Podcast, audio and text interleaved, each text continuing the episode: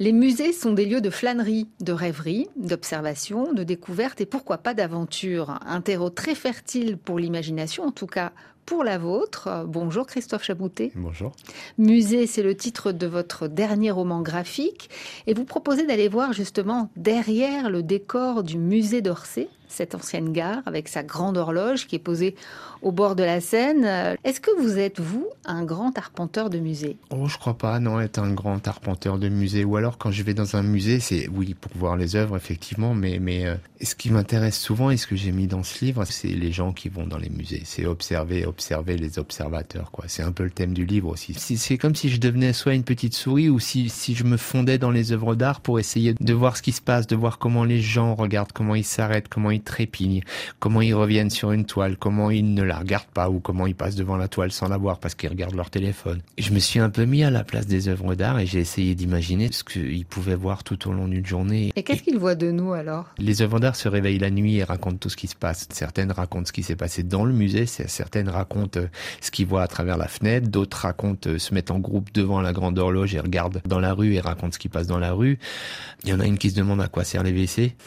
C'est une statue d'Héraclès, je crois. C'est la statue d'Héraclès, ouais. Donc elle passe son temps dans les WC à se demander à quoi peut servir la cuvette, à quoi peut servir la chasse d'eau, à quoi peut servir le papier WC. Voilà, c'est des toutes petites choses, c'est des tout petits détails. Pas forcément importants, mais, mais qui permettent de regarder sous un autre angle. Et que se passe-t-il la nuit dans les musées quand les portes sont fermées? Ça, c'est une question qu'on s'est tous posée un jour. Ça a même donné des films d'Hollywood. Oui, il se, passe des, choses la nuit dans ce musée. On se demande ce qui se passe. Enfin, le lecteur surtout se demande ce qui se passe.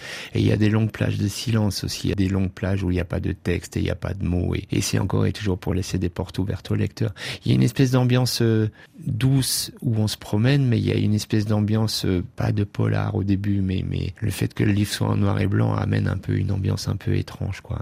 Est-ce que vous avez passé, vous, une nuit au, musée d'Orsay? Non, j'ai pas passé une nuit au musée d'Orsay parce que je voulais pas casser mon imagination. Je voulais imaginer ça. Je voulais le rêver un peu. Est-ce qu'il y a un élément déclencheur à ce projet? Euh, Oui, les célébrités du juste, c'est les petites figurines de Daumier. Des caricatures? Des caricatures qui sont faites en terre, ouais, des, des toutes petites caricatures qui doivent faire une vingtaine de centimètres en fait.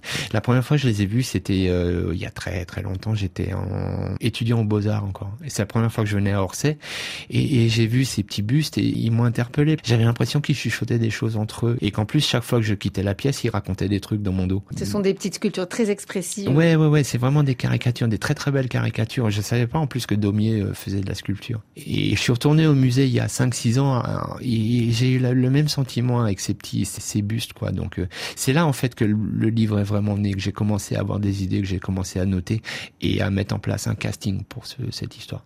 Alors Christophe Chaboutet, vous parlez de casting, c'est-à-dire que vous avez mis un peu un focus sur certaines œuvres qui mhm. sont connues du grand public, peut-être plus connues. Oh, les plus connues, je sais pas. Ce bouquin est pas absolument pas une commande d'Orsay. Orsay ne savait pas que j'allais faire ce livre. Il me fallait juste les droits, les droits de représentation, donc représenter les toiles et les peintures. Et ce qui m'intéressait surtout, c'est c'est pas forcément les œuvres elles-mêmes, mais le rapport des spectateurs et du public avec ces œuvres-là.